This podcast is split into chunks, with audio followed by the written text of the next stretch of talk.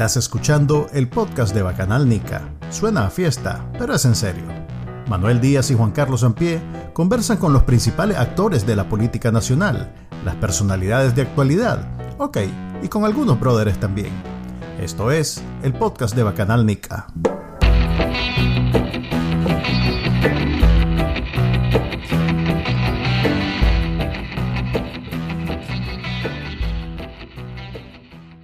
Buenas, bienvenidos al episodio 75 del podcast de Bacanalnica. Les habla Manuel Díaz y me acompaña como siempre Juan Carlos Ampie. Y el día de hoy tenemos una invitada eh, muy específica porque la semana pasada escribí un artículo sobre migración a Estados Unidos y nos buscamos a una abogada especialista en el tema desde Estados Unidos y que además es NICA y que además trabaja en una organización dedicada precisamente a ayudar eh, a migrantes de Nicaragua que quieren entrar a Estados Unidos. Eh, estamos hablando de Astrid Montealegre, quien ya nos acompaña y que nos gustaría saludar y, bien, y darle la bienvenida a este podcast. Hola Astrid. Hola Astrid. Hola Juan Carlos, mucho gusto y muchas gracias por tenerme aquí en este estado, por abordar este tema que es tan urgente para nosotros los nicaragüenses. Así es, fíjate que te, soy sincero, yo escribí este artículo porque tenía ya algunas semanas de haber conversado con alguien que se acababa de venir a Estados Unidos. Yo estoy en Estados Unidos asilado, Juan Carlos igual. Eh, este, y, bueno, y siempre que conocemos a alguien, pues por lo menos yo siempre le pregunto cuál, cuál fue tu, cómo fue tu experiencia y no sé qué. Entonces coincidió en muchos puntos con algunas experiencias que había escuchado, incluso en Twitter hay una, una narración que se hizo viral de, un muchacho que se llama Erasmo, que, le fue más o menos igual. Entonces dije yo, eh, después de escuchar su experiencia, dije yo, eh, esta es información que tal vez le puede servir a gente que está en Nicaragua y que se va de boca con la idea de que un coyote eh, lo va a llevar desde Nicaragua a Estados Unidos y le paga 5 mil dólares. Esas son las famosas excursiones.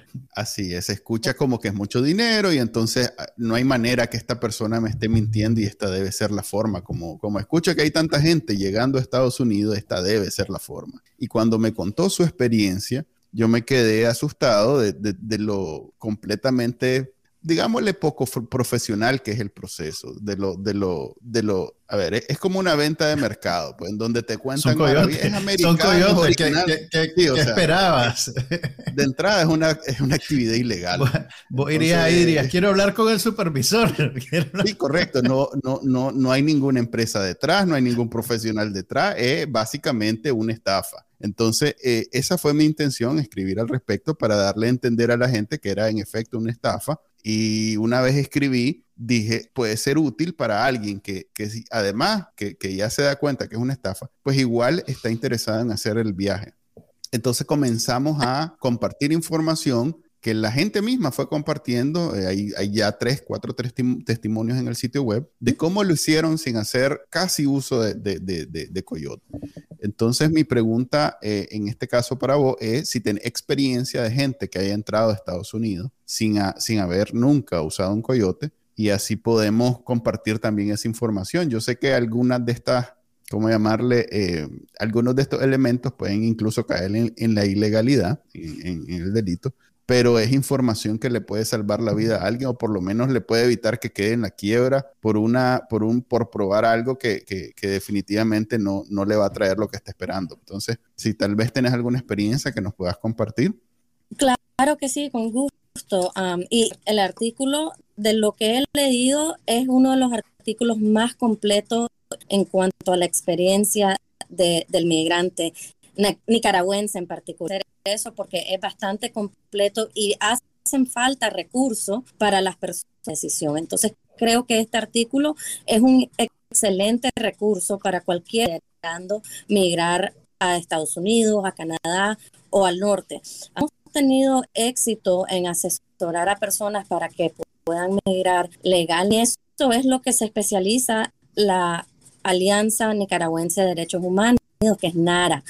Nosotros asesoramos a personas que vienen migrando para poder ONGs que protegen a migrantes y que le pueden dar recursos que lo tan rápido como hacerlo con un coyote, pero definitivamente es más seguro porque el migrante que viene huyendo por persecución política y se puede, puede dar ah, cierta viabilidad su viaje si llega a las organizaciones y pide esas protecciones durante su tránsito. Al hacerlo con un pero es muchísimo más peligroso. Hemos visto de las personas abandonadas, hemos visto los, los mismos venezolanos en Nicaragua lo que han sufrido pasando con coyote, especialmente para las personas que vienen con casos de persecución política. Astrid, eh, eh, un asunto técnico, no tiene nada que ver con... Si tenés audífonos que podamos usar, es que siempre tenemos un delay cuando es así directo al micrófono. Si tenés alguno, solo ponértelo ahí porfa. Eh, tal vez quería aumentar o agregar a eso que dijo Astrid eh, con la noticia que tuvimos el fin de semana de un, de un trailer, yo no, sé cómo llamarle técnicamente en español, así le decimos en Nicaragua, no estoy diciendo... Trailer, un trailer. Un container, bueno, un container. Una rastra, creo, también le decimos, eh, de, de un camión en donde iban más de 100 nicaragüenses precisamente siendo transportados como mercancía algo que yo traté de, transmitir en ese artículo es que, a ver, primero, el, negocio de los coyotes en, esta, en México está completamente eh, absorbido por los carteles. Es más, yo me metí en, la Darknet, que es como, uy, uy, eh, es el lugar ilegal de Internet, este, a ver si encontraba en esos mercados donde se venden drogas, armas, eh, donde hay sicarios vendiendo sus servicios, o sea, un, mercado realmente para ese tipo de cosas. Y no encontré un solo coyote, eh, así como profesional, pues que... No encontraste un anuncio de, excursiones. Exactamente, no encontré a alguien de México, ni siquiera estabas tratando de hacerlo de Nicaragua, de México. Eh, entonces, es, es importante que, para mí transmitir que el negocio de los coyotes en México está completamente en mano de, lo, de, los carteles. Y segundo, para los carteles, el, eh, transportar eh, personas es básicamente un sustituto de transportar droga, es una mercancía. Y como tal, eh, si de pronto en un transporte tienen que sacrificar parte de la mercancía, lo hacen sin ningún problema. Pues no, para ellos no es problemático como lo, hemos visto sucediendo. Dejar a, cinco personas tiradas en medio del desierto porque el camión tiene mucho peso, pues, cualquier cosa. Así es, o, que está la policía ahí o está un cartel eh, enemigo eh, que se adueñó de esa plaza, le llaman ellos, entonces ahí dejamos a los ilegales, a, las personas, perdón, como que fuera droga, pues. Entonces...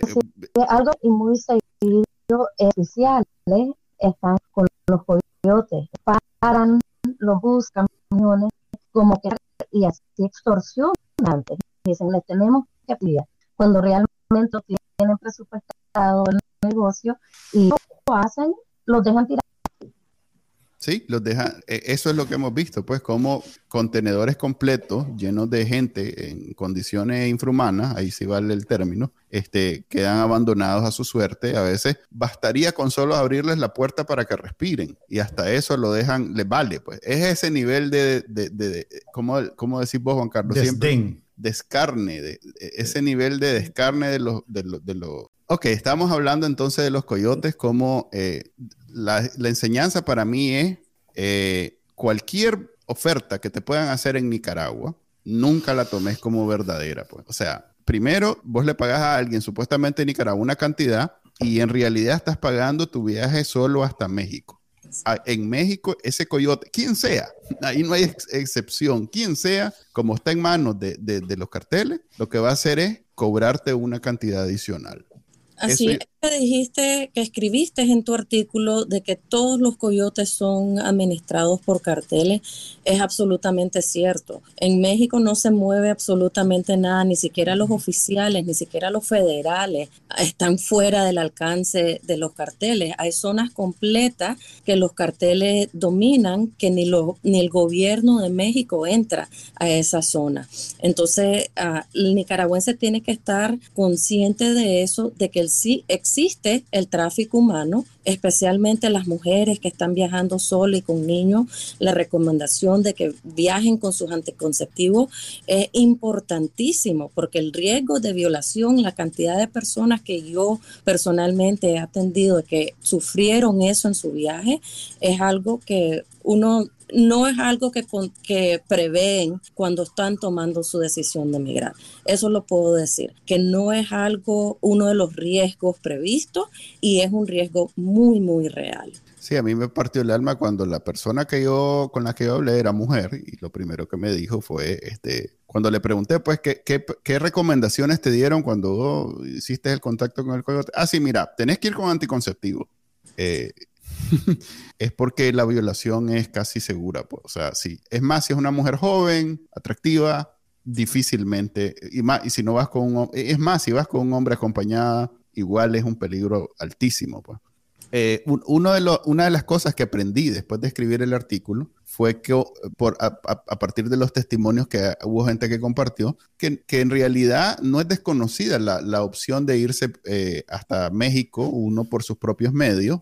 Eh, en México hacer el viaje del sur al norte en, en, de forma, pues, en, por carretera, no, no por avión, que sería ideal hacerlo por avión, pero aparentemente eh, es bien difícil eh, en México, dentro de México, volar sin una visa mexicana. ¿Tenés información al respecto? Sí, el, el, estado de Tapachula Ah, perdón, el estado de, Chiapas, donde está Tapachula, que es prácticamente el primer punto donde llegan los inmigrantes, está completamente saturado. Es esa oficina de inmigración la que emite los permisos de viaje, los estatus de refugiado temporal y aún recibiendo un estatus de refugiado, generalmente son limitados a ese estado esa persona solo puede estar en ese estado y viajar libremente ahí. Entonces, ¿qué es lo que sucede? Chiapas está completamente saturado de venezolanos, cubanos, nicaragüenses y los hondureños, salvadoreños, que son los que siempre hacían ese viaje. Y, la, el concepto de que hay una ventaja para los nicaragüenses es equivocado. Más bien están en mayor riesgo de que les roben los documentos porque esa creencia de que hay un refugio o una amnistía preaprobada para los nicaragüenses, no solo los nicaragüenses la tenemos. Entonces se les roban los pasaportes, se quieren hacer pasar por ello. A mí me ha tocado entrevistar a personas que me dicen que son nicaragüenses huyendo de persecución y de hablar con ellos sé que son cubanos ¿verdad? No me, eh, las palabras, el acento, no me pueden decir los nombres de los lugares en Nicaragua y los, los testimonios son, son unos testimonios que tienen cosas generales como lo que podrías leer en un artículo de periódico. ¿Y por qué hacen eso? Porque creen que, que a los, para los nicaragüenses hay un tratamiento preferencial. Exactamente, creen que aquí en Estados Unidos para los nicaragüenses hay asilo general, lo cual no es cierto pueden. más bien los cubanos tienen, tienen algunos beneficios. Sí, tienen el, el, el, del un año, ¿no? De los 12 meses que, si están ahí pueden aplicar a, creo que a una residencia. No tienen ese, pero tienen que esperar ese año, mientras mm. que el asilo se puede presentar desde que uno entra a la frontera. Entonces, tener beneficio de poder recibir un permiso de trabajo antes. Ok, mm. esta gente que le roban los pasaportes, ¿quiénes son? ¿Las autoridades, la mafia, pues los carteles o otros migrantes que ven la oportunidad y aprovechan y les roban a sus... Generalmente son las mafias, los carteles y los coyotes que hacen negocio de vender estos documentos a otros migrantes que vienen planes de viaje de ellos, ¿verdad? Que ya le pagaron y en vez de cobrarle los 5 mil, les cobran 8 mil o, hasta 10 mil dólares, porque les sus documentos.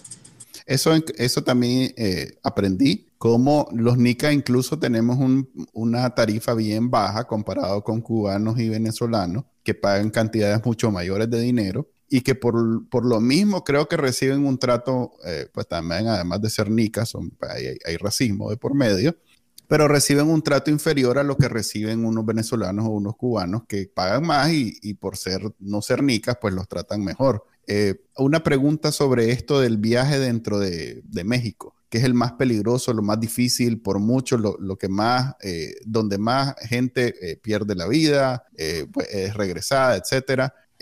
escuché y leí muchas, muchas experiencias que hacen el viaje por tierra hay gente que va pagando en todos los retenes, porque en todo México hay retenes precisamente para detener a la, ola migratoria hacia Estados Unidos. Entonces escuché experiencias de gente que paga en los retenes, otra gente que no paga en los retenes y simplemente le dice a la policía, no, no, me, no, no, no, no te voy a pagar y ya está. Otra gente que se va incluso caminando, que cada vez que hay un retén se bajan del vehículo, rodean el retén a pie y después vuelven a agarrar y así van Eh, ¿Qué experiencias tenés, conoces vos de, ese tipo? ¿Cuál, cuál, cuál sería la, ahí la, la vía más fácil, rápida, segura? Precisamente esa es la vía que, se recomienda, hacer una travesía independiente, ya sea con tu núcleo familiar, si es que vas a viajar con tu núcleo familiar o solo. He, asesorado a personas que hacen esto solo o solita, aunque para las mujeres definitivamente no se recomienda intentar hacerlo sola. se requiere el apoyo de alguna organización Ah, y lo que se hace es que hay casas de seguridad. A veces son con las iglesias, a veces son con otras comunidades y van así de punto en punto. Pero su, su, su, viaje lo planean de antemano. Nosotros tenemos organizaciones que nos apoyan desde Nicaragua, que entrevistan a la persona, se aseguran que califican para asilo para que ellos puedan apoyar la travesía de esa persona y le van indicando los puntos seguros, las organizaciones y las personas de confianza con quien ellos se pueden quedar. Y tal vez las condiciones no van a ser las mejores, no se van a quedar en hoteles de cinco estrellas, tal vez van a ser catre, tal vez van a comer arroz y frijoles, tal vez van a pasar cinco días en Guatemala en vez de uno, pero van a llegar con vida y no van a pagar lo que le paga un coyote y no van en ningún momento a estar en manos de los carteles entregándose a ellos mismos, que el problema de ir con un coyote es que uno mismo llega al cartel y le dice, bueno, aquí estoy. Y pagando. y pagando. Poniendo tu vida en manos de esta gente, pues que no necesariamente son escrupulosos. Eh, Astrid, ¿y qué pasa? Perdón, ya, ya cerramos México, Manuel. No, no, ahí eh, lo que acaba de decir Astrid acaba de abrir la puerta a miles de preguntas en Nicaragua, en donde, ok, eh, esto que acaba de, a ver, entremos al tema de los asilos. Muchas, eh, en Nicaragua, a ver, ¿cuál era la última encuesta? Creo que de 7 de cada 10 se quieren ir de Nicaragua. ¿De 7 cada 10 o de...? A ver, de, 7 de, cada 10. 7 de cada 10. 7 de cada 10 se quieren ir de Nicaragua. Y obviamente en Estados Unidos es para muchos, para la mayoría, el lugar ideal. Ok, eh, no todos tienen un caso de asilo que pueda sostenerse en Estados Unidos. Además, aunque lo tengan, Estados Unidos no nos va a recibir a todos. Y aquí yo lo digo con un poquito de vergüenza porque yo soy asilado en Estados Unidos y, no, y, pues conozco gente que tiene problemas más serios que lo que pude haber tenido yo cuando me vine. Y, que debería de ser meritorio de, asilo. Pues. Yo creo que ahí pues, pues, lo que pasa es que, bueno, depende de cómo presentas tu caso, si podés producir las pruebas que ellos aceptan, eh, digamos, como, como, como verídicas, y, hay un poquito también la voluntad de la persona que te entrevista y que tiene en sus manos la decisión si te concede el asilo o no.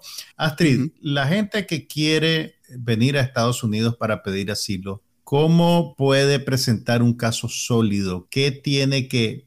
¿Hay, ¿Hay, alguna manera en que alguien que está en Nicaragua y que tiene que salir se puede preparar y traer pruebas que le permitan eh, presentar un caso sólido? ¿Cómo se arma un caso sólido? Bueno, voy a explicar las razones por las cuales se da, el asilo, pero antes de eso quiero ver esas siete de diez personas, ¿verdad? Siete de diez nicaragüenses que quieren asilo.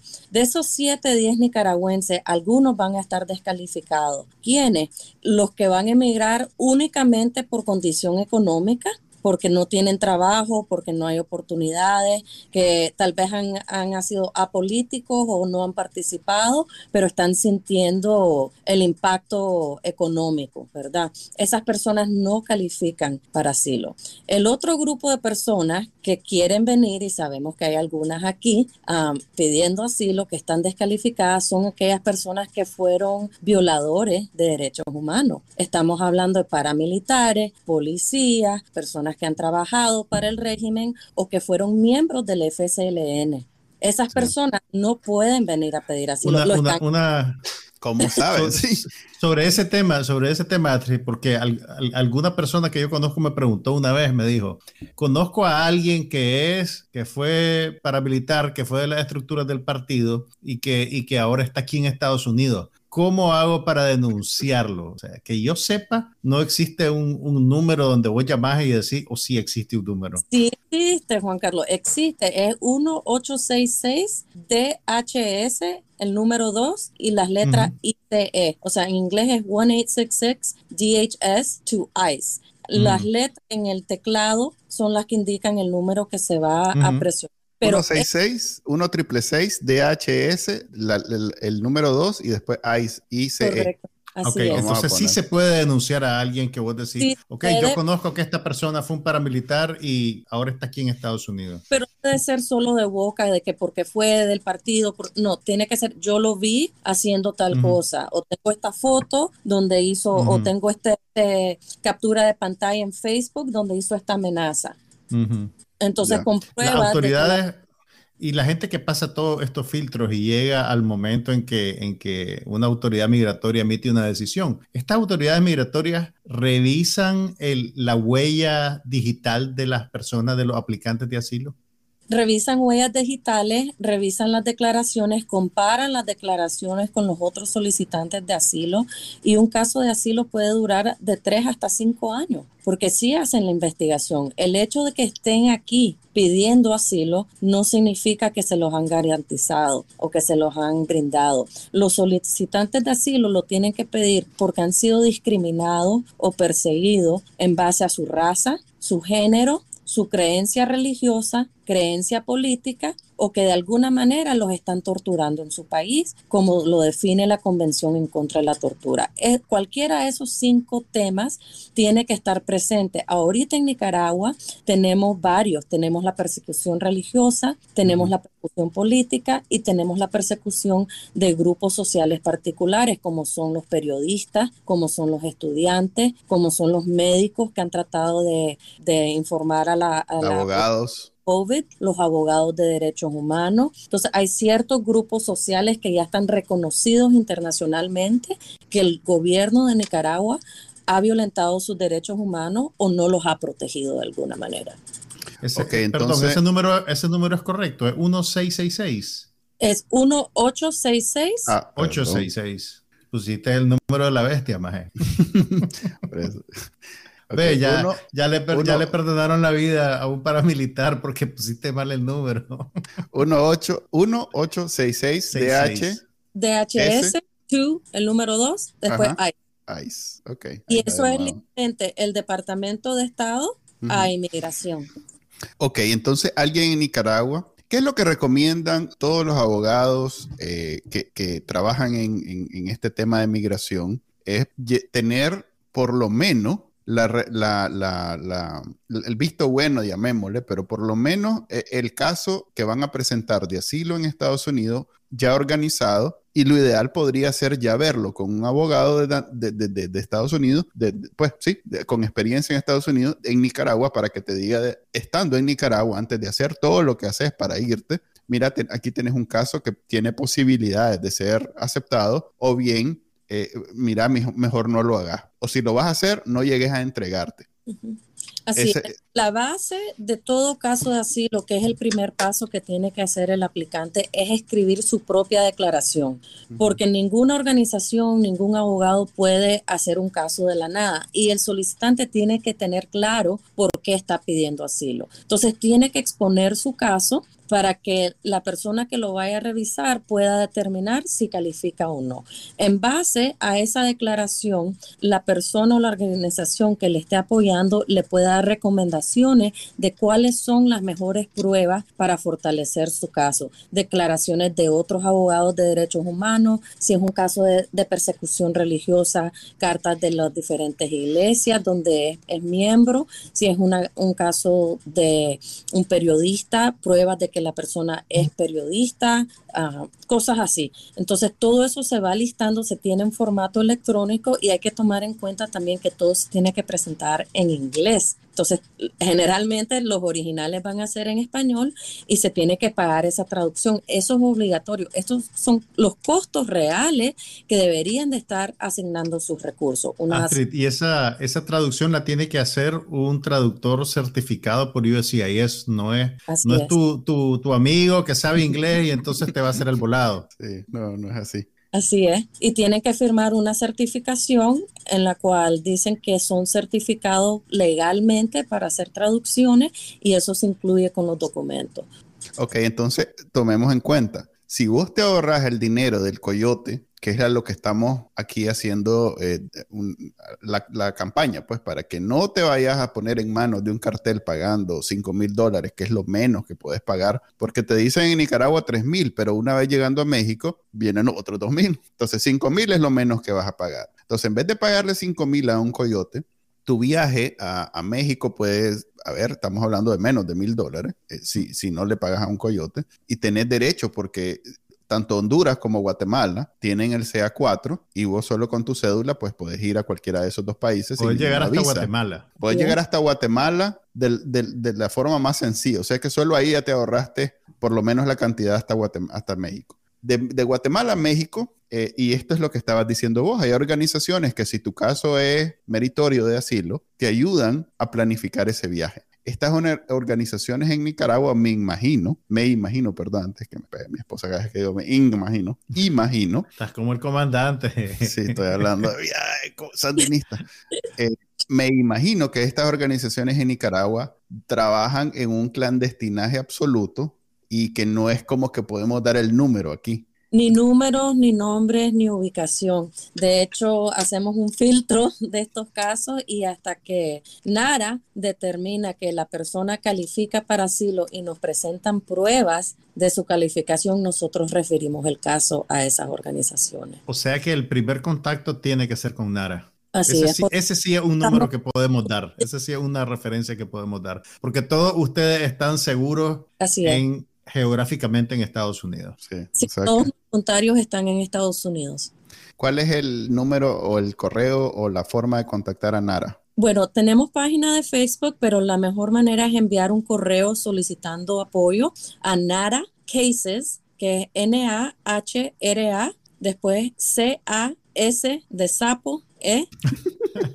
A ver, N-A, con el C. No, estás troleando, Astrid. N-A-H-R-A. Después cases, C-A-S-E-S, arroba gmail. Ok, ya lo pongo. Ok.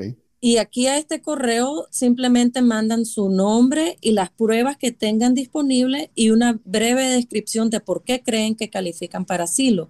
Y nosotros les asignamos una cita con nuestros voluntarios para que puedan ver si califican o no y les puedan asesorar. Ok, me imagino me imagino ahorita en Telcor a unos cuantos enviando correos a, Nara Cases. Revisa si está bien escrito ahí en la línea que está.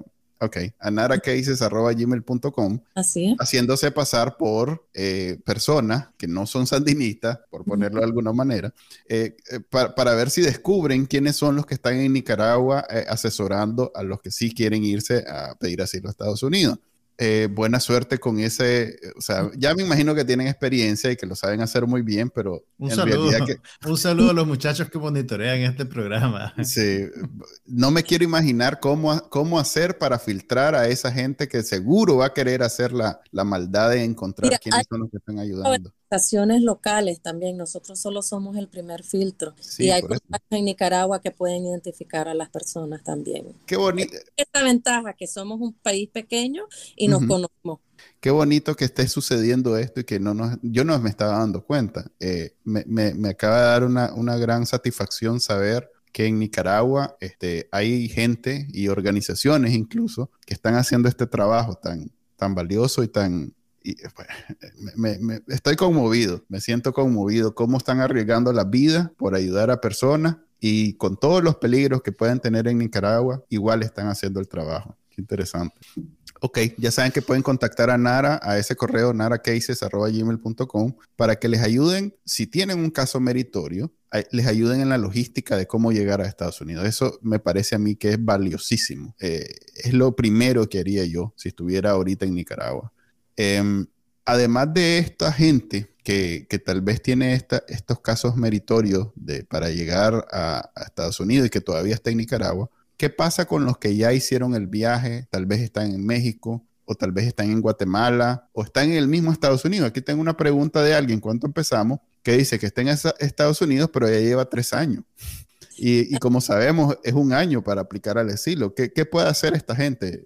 Bueno, las personas que entraron y aún no han presentado su caso de asilo y ya pasó el primer año, lo pueden presentar y tienen que explicar por qué no lo presentaron en ese año. Ya si fue por el COVID, por falta de recursos, la que sea la explicación la tienen que dar, pero no deberían de dejar de presentar su caso. Las personas que han presentado su caso y se están quejando de que han pasado tres años y no pasa nada, tienen que considerar dos cosas. Tuvimos pandemia, dos años que se cerró todo. Además, tenemos un sistema saturado. Tenemos venezolanos, cubanos, haitianos, aparte de los ucranianos que les acaban de dar un asilo a, una gran cantidad y se procesaron de forma agilizada, lo cual causó que todos los otros casos se quedaran estancados. Actualmente la Florida está tan saturada que los, las fechas de corte que están dando para los aplicantes de ahorita agosto 2022 es hasta en 2025.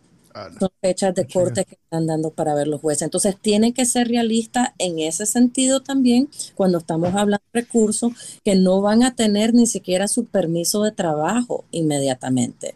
Hay una ley actual que dice que los solicitantes de asilo, inmigración les tiene que dar su permiso de trabajo después de 30 días de haber recibido la aplicación como están tan saturados y no han podido cumplir con eso, hay una ONG aquí en Estados Unidos que se llama ASAP, que es una organización de apoyo a asilados que está demandando al gobierno de Estados Unidos por no haber cumplido con esa obligación. Entonces tenemos que ser conscientes que aquí también hay burocracia, también hay falta de recursos, también hay procesos y aún estando en Estados Unidos van a haber retos. Ahora, una pregunta, Astrid. ¿Cuál es el estatus? Eh, yo, recuerdo que durante la administración del presidente Trump se promulgó una política llamada Remain in Mexico, permanecer en México, que si vos llegabas a la frontera de Estados Unidos y pedías asilo, te decían, ok, recepcionamos tu caso, pero tenés que irte a México a esperar eh, una cita para la entrevista y para tomar una decisión. Eh, entiendo que la administración Biden suspendió la aplicación de esa política pero entonces mi pregunta para vos es, ¿qué pasa con la gente que se quedó esperando en México? Y, si realmente entonces ahora, ¿qué pasa cuando alguien llega a la frontera y pide asilo? Bueno, las personas que ya estaban en el programa de permanecer en México se les está procesando con prioridad para que vengan y tengan su cita judicial ya en Estados Unidos y o presenten su caso en esa cita o esperen en Estados Unidos el resto de su pero tienen que cumplir un trámite, pues, para que eso suceda. Correcto. Y, los están procesando. Nara ha supervisado varios casos de eso y, y, sí los están procesando y están entrando a Estados Unidos. Tal vez pasan dos días en centro de detención o dos semanas, pero sí los están procesando y permitiendo que esperen su juicio en Estados Unidos sin estar en el centro de detención, que es lo que mirábamos en, el 2018. Estaban pasando un año o hasta dos años en centro de detención los muchachos y las muchachas. O sea que si la gente tiene parientes en Estados Unidos, puede esperar en la casa de sus parientes que le toque su entrevista. Así es casos, como es a discreción del oficial, hasta están permitiendo que otros asilados reciban, porque hay tanta falta de patrocinio y los centros de detención están saturados. Entonces están permitiendo que con tal de que tengas tu parol, también puedas recibir a alguien, porque a veces es la esposa o el hijo que tienen que recibir. O sea que yo ah, podría recibir a alguien sin ser ciudadano ni tener residencia. Así es, dependiendo la discreción del oficial que ah, recibe a tu familiar o a tu amigo. Ahora, las personas que están en México y cruzan a partir de esta fecha que no está el programa de permanecer en México, tienen que considerar que aún está el título 42. Hubo una, una demanda para remover eso, pero los estados que la pelearon, incluyendo el estado de Texas, ganaron. Está en apelación, mm. pero por el momento ganaron. Eso significa que... ¿Qué, hacía el título 42? El título 42 le daba una discreción absoluta al oficial a decirle a la persona, debido a la salud pública y al COVID, mm, ok, es del COVID. que presentes tu aplicación. No te vamos a permitir. Entonces vino el Centro de Control de Enfermedades, el CDC de Estados Unidos, y dijo, esto ya no se necesita porque ya es pandemia y no lo podemos controlar. Ni siquiera se usan máscaras ni nada. No es obligatorio a este punto. Ah, entonces, pero los estados se quejaron, presentaron una demanda y ganaron esa demanda. Entonces, actualmente, si cruzas por Texas, ese oficial tiene esa discreción. Entonces, tenés que estar preparado para tener que regresar a México, estar un tiempo y buscar otro punto donde puedas cruzar que no estén aplicando el título 42, un estado como California o Arizona, y puedas presentar tu caso de asilo. Es que aplican el, título 42, es lo que se conoce como las deportaciones express. Ahora bien, yo he, yo he escuchado, eh, es más, la mayoría de las historias que he escuchado han sido positivas en el sentido de que una vez que entran a Estados Unidos, el oficial de migración les permite entrar a Estados Unidos. Eh, les da ya sea un grillete o una aplicación en el teléfono y les permite irse con sus familiares o con quien sea que los patrocine para que precisamente puedan pasar el tiempo para el juicio con, esa, con ese beneficio, pues para no pasar metidos en, una, eh, en, un, centro, de, detención. En un centro de detención. Mi pregunta es, eh, esto no es necesariamente sinónimo a que van a recibir el asilo. De hecho, la mayoría de las personas que tuvieron este beneficio, entre comillas, eh, al final de cuentas, ahorita me, me, estoy, me he ido dando cuenta que van de vuelta que les dijeron, ok, ya tuviste aquí un mes, dos meses, tres meses, ya revisamos tu caso, no vas a ir ante un juez, porque es un oficial incluso de, de, migración el que les dice, ni siquiera es un juez. Pues. Eh, estamos llenos o le dan cualquier excusa y le dicen, bueno, vas de vuelta. O sea, que, no todo el mundo tiene garantizada la segunda instancia. Sí, no todo mundo que se queda después que él los recibe la autoridad de migración y que les dice, te podés quedar esperando el juicio, eso no significa bajo ninguna circunstancia que ya el proceso inició y que va bien. Más bien significa que todavía no se ha decidido nada, pues que todavía es como que acabas de entrar, acabas de entrar, te dejaron estar en Estados Unidos, pero no necesariamente vas, a, al juicio del asilo. Pues. Sí, aquí vale la pena una aclaración. Cuando una persona entra indocumentada a Estados Unidos, entra a un proceso de deportación automático mm. de un juez y el asilo se presenta como una defensa a esa deportación. Ok, ok. Entonces puede apelar solo una vez y tienen 30 días para hacerlo. Lo que yo he visto en la mayoría de los casos de Nara es que las personas cuando entran y están en ese proceso no aprovechan el tiempo para preparar sus casos se enfocan en buscar trabajo o en otras cosas y después al último momento, tal vez un mes antes que les toque el juicio, empiezan a buscar abogado o organización o reunir sus pruebas y, eso no puede hacer así. O sea, esto es lo determinante de su vida y lo deberían de venir. Deberían de darle prioridad, pues, en la medida de lo posible. Así es. Entonces, eso es lo que yo he visto que es la mayoría de la razón por la cual esos casos son negados. No porque no apliquen, sino porque no presentan las, pruebas a tiempo. Es que venimos de una cultura donde todo se resuelve habladito y a última hora y aquí no, pues Estados Unidos es, es completamente diferente. Aquí la ley es la ley, es dura, pero es la ley y si uno no, no, no, no, se, no se educa a la mala, eh, el, perjudicado uno, pues. No es aquello que pobrecito yo, como, me, como tengo este problema, yo no creo que esta gente sea tan mala, tan mala persona de, devolverme solo porque no presenté el papel o no tengo la traducción o lo que sea. Y así es. Así es. Y también, y, y, también los nicas creemos que Nicaragua es el centro del mundo, pues, y realmente acá en Estados Unidos un montón de gente, incluso un montón de burócratas que están dentro de las estructuras de, de migración no necesariamente saben el día a día de la represión de Nicaragua. Entonces, realmente todo lo que metes en tu caso tiene que estar sustentado. Ese es un punto, Juan Carlos, porque hay que educar al juez o al oficial sobre la situación del país. De hecho, es un componente del caso de asilo.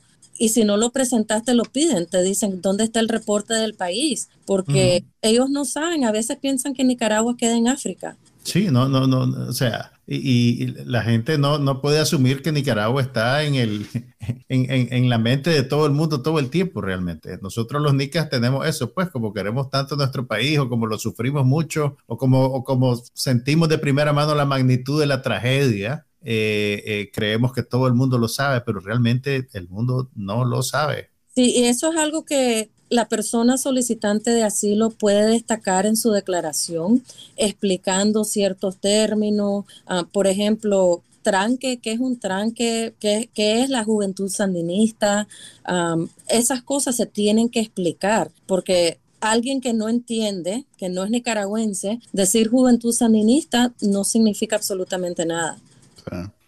Estoy recordando mi, mi, caso del asilo porque yo también pasé por ese proceso. Este, yo en Texas me... Bueno, a ver, yo soy de los privilegiados que en algún momento solicitó visa y tuve la suerte que me la dieran.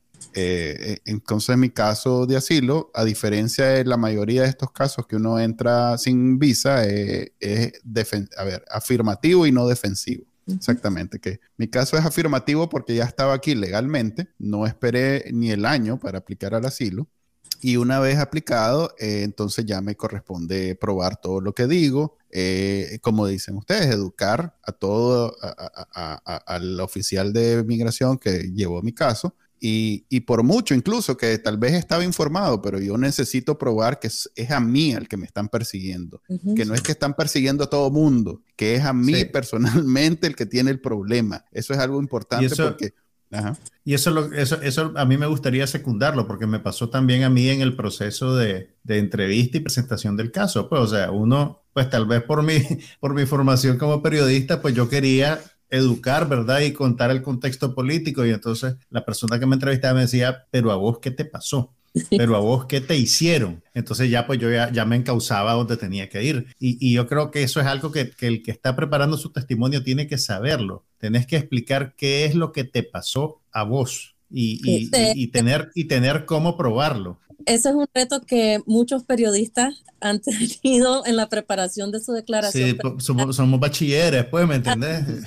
Las notas editoriales y igual la recomendación es adaptarlo a tu experiencia personal. ¿Por qué? Porque los Estados Unidos no puede asilar al país entero. No se va no va a adoptar a, toda la población por la situación del país. Entonces, el contexto es necesario saberlo, pero dentro de ese contexto, ¿qué persecución has sufrido? ¿Te han amenazado en las redes? ¿No puedes ejercer tu trabajo? Ah, te, te, tienen rodeado tu casa? Ese tipo de cosas es lo que ellos quieren saber. Y si la persona, el solicitante de asilo, únicamente hace referencias generales, lo más probable es que le nieguen su caso. Si vienen diciendo, es que en mi país hay mucha represión, es que en mi país hay mucha pobreza, es que en mi país hay mucha violencia, lo cual todo es cierto, pero no está diciendo, en mi país yo soy perseguida y el gobierno no me protege.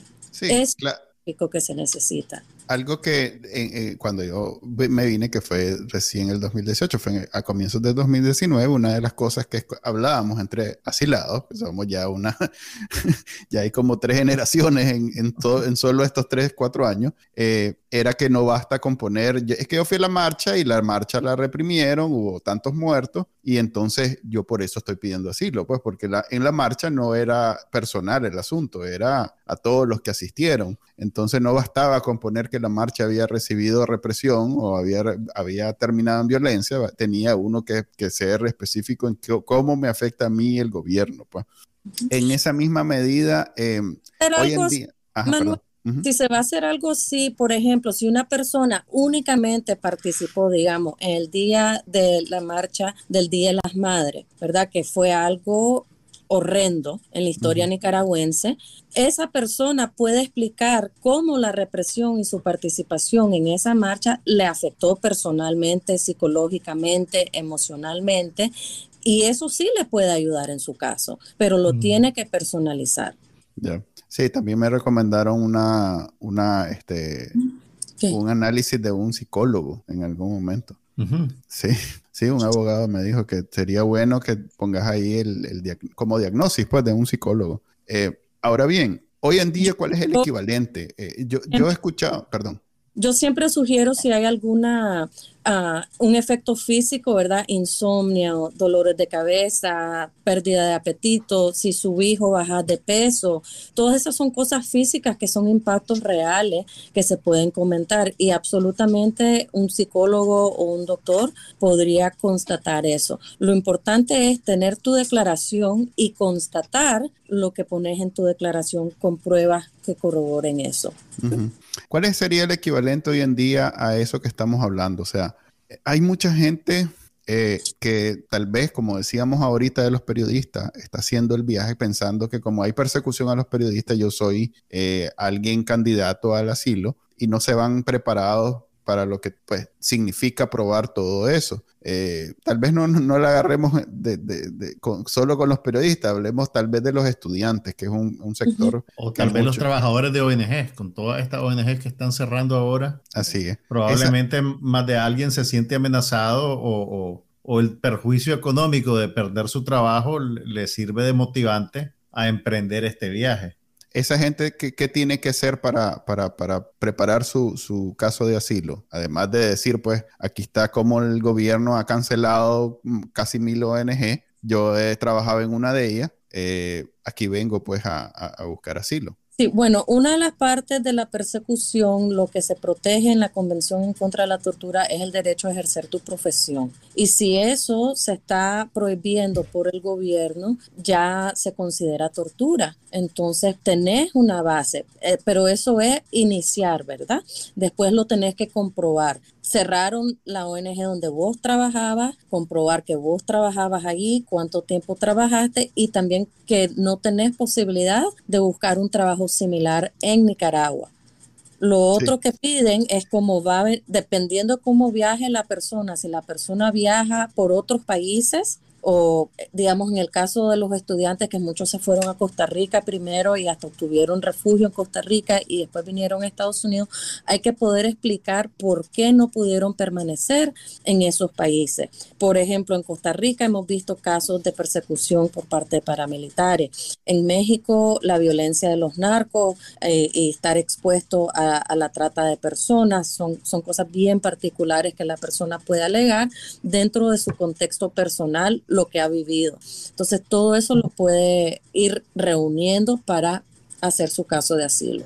Una, una, pregunta, Astrid, que tal vez es un poco práctica. Eh, yo recuerdo que en algún, en algún momento, Manuel Bobillo, estábamos platicando de estos procesos y me decías que alguien te había dicho que era mejor solicitar asilo. Primero que, era, que el asilo lo tenías que solicitar en tu puerto de entrada a Estados Unidos. O sea, si venías por avión a la Florida, pues lo tenés que pedir en la Florida. Si entraste por tierra a Texas, lo tenés que pedir en Texas. Pero que había alguna diferencia entre un estado y otro. Por ejemplo, creo que a Manuel alguien le dijo que, que en Texas es más difícil y que en la. Ah, abogada me dijo. Tu abogada te dijo que en Texas es más, más, difícil por el volumen de casos y porque hay tal vez cierto sesgo y es un estado más conservador y que la Florida, como tiene una cultura de migración más digamos, reciente y más fuerte con todos los cubanos, venezolanos y eso, que es más amable para entrar. Eh, California, siendo más progresista, digamos, puede ser más suave. ¿Eso es cierto o es una leyenda urbana, Astrid? Parte es cierto, parte es leyenda urbana. La parte que es cierto es la parte de Texas. Texas es uno de los peores estados para ejercer migración porque es muy conservador y los porcentajes de aprobar los casos de asilo es muy bajo. O sea, ya está numéricamente, pues. Eh. Numéricamente hablando. Estadísticamente comprobado. Pues. Alto es el estado de Nueva York, que lo tiene las aprobaciones en 70%. Después le sigue la ciudad de San Francisco y luego la ciudad de Los Ángeles. Entonces, después del estado de Nueva York está el estado de California. O sea que la, Florida no es, no es necesariamente el mejor lugar. Pana, Florida está en uno de los peores. Florida, su averaje nacional de aprobación es 30%. Wow. El averaje nacional de todos los estados es 50 y 50. Florida está más bajo que el averaje nacional y aparte de eso está súper saturado. Entonces los procesos tardan más, pedir tu permiso de trabajo tarda más, los documentos, los archivos se confunden, los casos trasladarlo de un condado a otro ah, se complica. Entonces la Florida tampoco es muy recomendable, si se puede evitar, se trata de evitar también. ¿Y tiene alguien que meter su caso de asilo en su puerto de entrada o no?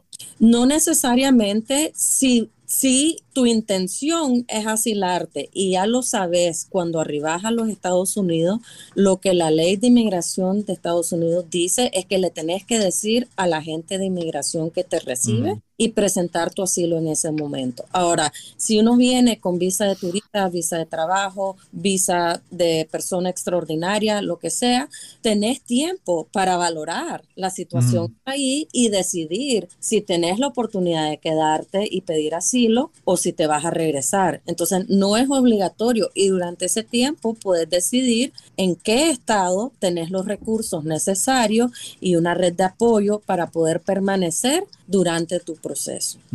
están preguntando si Virginia es un buen estado para eso. Virginia es un buen estado, tiene buenos porcentajes, sí. Ok, eh, entonces el problema es que no hay manera, eh, y eso es un problema de Canadá, yo, yo sé que no estamos hablando de Canadá como una opción de asilo, pero recuerdo yo cuando hice mi investigación, eh, Canadá era un país muy em, amigable a, los migrantes, pero no hay una forma directa de llegar y hay un convenio entre los tres países de, Norteamérica, México, Canadá y Estados Unidos, que debería de, el país que recibe a, la persona debería hacerse cargo de asilarlo, porque se supone que vos estás siendo perseguido y no estás en, disposición de, no estás escogiendo a dónde, vas. a vivir. Sí, me, quieren matar, me voy a meter en este hotel de cinco estrellas, pues. Se supone que no estás en ese plan. Entonces, eh, Canadá, al no tener una forma directa, además que una visa canadiense es complicadísimo, eh, no hay una manera de llegar directamente a Canadá. Entonces, igual no hay, desde Nicaragua no hay una manera directa de llegar a Nueva York, por ejemplo. No directa, pero Sí, hemos visto muchísimos casos de personas que pasan por Estados Unidos que tal vez entraron con visa o hasta indocumentados, pero que su destino final es Canadá. Y la razón por la cual ellos explican que no, no pudieron permanecer en los Estados Unidos es bien básica y es que aquí no tienen recursos, no tienen red de apoyo. No pueden obligarlos a estar aquí si tienen, por ejemplo, a un hermano, a una mamá, a alguien que los pueda recibir en otro país, porque eso también está ligado con la Convención en contra de la tortura. Entonces tenemos que, los estados van a, decir y hacer lo que puedan por no asumir la responsabilidad, pero las leyes existen que protegen los migrantes, pero las tenemos que, que forzar y estar constantemente luchando para que las respeten. Así, o sea que sí es posible, ¿eh? no sabía. Es más, hay, una, hay unos pueblos famosos en Nueva York y en, la frontera con Canadá que entras en, una, en, un edificio y salís en Canadá. Entonces se convierten en, en punto ciego para entrar a, a, Canadá desde Estados Unidos y que lo usan muchos extranjeros, pues muchos, muchos migrantes. Así es. Y hay voluntarios nicaragüenses en, en, ese estado que apoyan con ese proceso también. ¿Cómo se contacta uno con esta red de voluntarios que, que, que de nuevo me siento muy alegre y, y, emocionado de que exista? Creo que si, si esta gente se asumiera el, el, el, el, reto de convertirse en la oposición, yo creo que nos estaríamos ahorita deshaciendo de Daniel Ortega porque con los políticos no vamos a avanzar, pero esta gente está trabajando, está organizada, está haciendo el, trabajo todos los días y con, con, con, las condiciones imposibles que tenemos y aún así están ayudando a la gente. Pues, o sea, estoy muy... Sí, muy... Son voluntarios que se han enfocado en ayudar a los solicitantes de asilo en sus procesos y son personas que trabajan en anonimato, que a veces muchos tienen familiares aún en Nicaragua, entonces están arriesgando el bienestar de sus familiares también. Em, entonces, no se publican los nombres ni se publican los éxitos de los casos. A veces vemos algunas organizaciones que ponen las caras y los nombres y esta persona así lo ha ganado.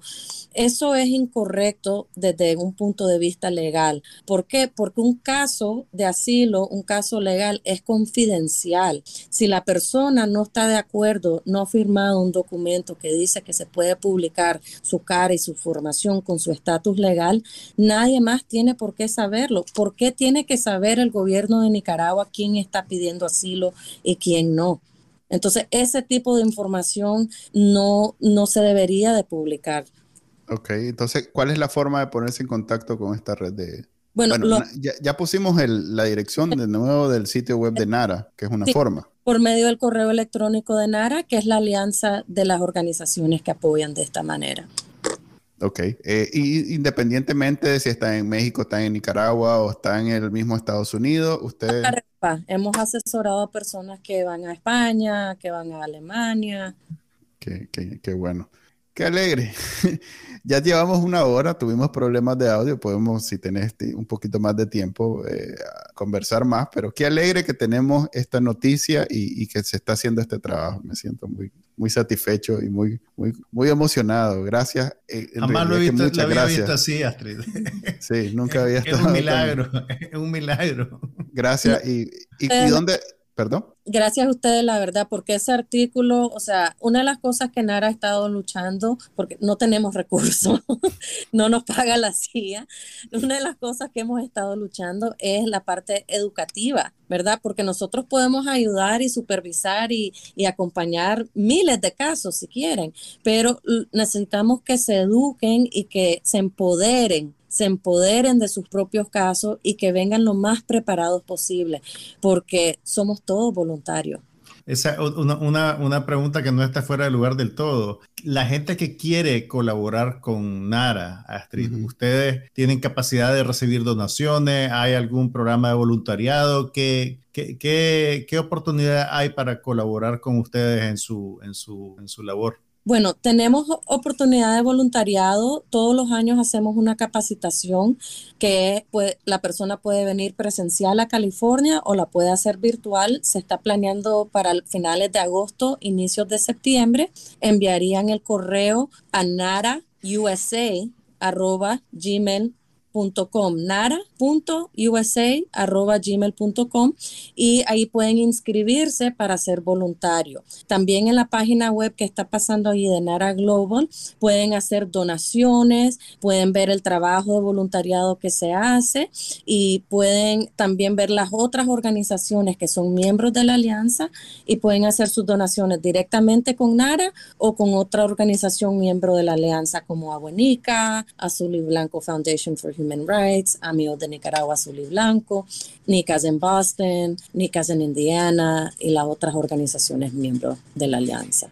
Ok, aquí estoy compartiendo pantalla las diferentes formas de ayudar a, Nara en el sitio web, este, para que sepan que aquí está toda la información. Yo mismo ya voy a, llenar para ser voluntario porque sí, me, me, siento muy, muy, hasta obligado a participar en esta, en esta labor de amor y es importante destacar que no es, no es necesario hablar inglés, no es necesario tener tus documentos en orden.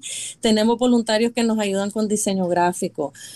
tenemos voluntarios que solo le ayudan a la persona a escucharla y poner, a, a escribir su declaración personal porque hay personas que no saben leer y escribir y necesitan ese apoyo. A veces es con, con poderles decir cuáles son las pruebas que podrían ayudar su caso. Entonces, eso es lo que nosotros hacemos en la capacitación. Les enseñamos a llenar los formularios, les enseñamos a valorar los casos, les enseñamos a identificar casos falsos también y también los procesos de NARA y cosas cómo evitar la violentar la confidencialidad, porque eso es algo muy importante, es la confidencialidad. Una, una, preguntita, Astrid, tal vez muy específica y muy tardía. En el caso de las pruebas, ¿las amenazas en redes sociales son válidas y cómo presentarlas como prueba? ¿Basta una captura de pantalla de, de una amenaza que te hayan puesto en Facebook, que te hayan puesto en WhatsApp?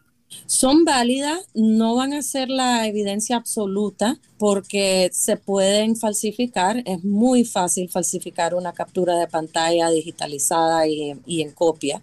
Entonces no va a ser una prueba contundente pero sí es válida y sí se pueden traducir. Pero les puedo decir que en mi valoración de caso yo he recibido capturas de pantalla falsas yo, y yo puedo notar que son falsas, también cartas falsas. Entonces, si yo lo puedo notar, un juez lo puede notar, un oficial lo puede notar. Y hemos tenido casos específicos, situaciones específicas con ciertos partidos políticos o parroquias o organizaciones que han vendido cartas entonces ya esas cartas no son válidas. Entonces, cuando yo las miro en un caso, yo les digo, saca esa carta de ahí, por favor, que eso no te va a ayudar. ¿Y si todo el caso es la carta? Bye bye. Ah, yo conozco a alguien. ok. Eh, alguien hace una pregunta, tal vez ya lo, último para irnos. Eh, que dice que tiene un familiar que se le venció la green card, o sea que algún momento tuvo residencia en Estados Unidos con su green card, se venció y quiere aplicar a la ciudadanía. ¿Tiene que renovar la green card o simplemente aplicar a la ciudadanía? Sí, generalmente se tiene que renovar si está vencida, pero se tiene que fijar si únicamente la tarjeta está vencida o su estatus está vencido, porque la tarjeta no da estatus. Entonces tiene que, si su estatus está vencido, tiene que renovar su estatus y aplicar para la ciudadanía. Debe haber alguna página en, internet de la USCIS donde uno puede consultar el estatus. Eh, hay una página desastre de viaje donde uno consulta el estado de su del caso. del caso que solo dice alguien la tocó hace un mes o algo así nada más. entonces no dice nada pues en realidad no es claro en Nicaragua no hay ni eso pero no hay ni eso pero sí es, poco informativa esa página. Sí. Ok, muchas gracias Astrid. Ojalá no sea la última vez que te tengamos en este podcast. Este, espero haya sido útil todo lo que hablamos. Está eh, de nuevo el, artículo con información renovada cada cierto tiempo. De, que, yo creo que el tema del coyote ya quedó bastante claro. Eh, que era el objetivo del artículo, y ahora nos estamos enfocando en información que pueda ayudar a los que sí tienen un caso de asilo válido, meritorio, a que este, puedan eh, eh, pues, eh, empezar esa, esa, travesía a Estados Unidos o bueno, a cualquier otro país con todas las a favor, con toda la información, con todos los elementos a favor que no, no caigan en manos ni del narcotráfico, ni de los carteles, ni de la mafia, ni de nadie que los quiera estafar. Vamos a poner toda la información de Nara. También hay una organización aquí en Texas. Yo de Matamama soy de Texas y estoy... Pero sí, ustedes también trabajan con, con gente de Texas, o sea que estamos hablando de lo mismo. En Community trabajamos muy de cerca. ¿Perdón? Con la organización Texas Nicaraguan Community. Sí, esa es la que, correcto. Entonces, eh, toda esa información va a estar en ese artículo para que lo tengan y ya saben que esa red de voluntariado existe y que ayuda mucho eh, a los que sí tienen este, e, e, este, esta necesidad, pues, así como nosotros, básicamente. Pues, El mensaje clave de NAR aquí es que si tienen los recursos para pagar un coyote y creen que tienen un caso de asilo, no paguen el coyote, inviertan en su caso, vengan legalmente bajo la protección de la ley.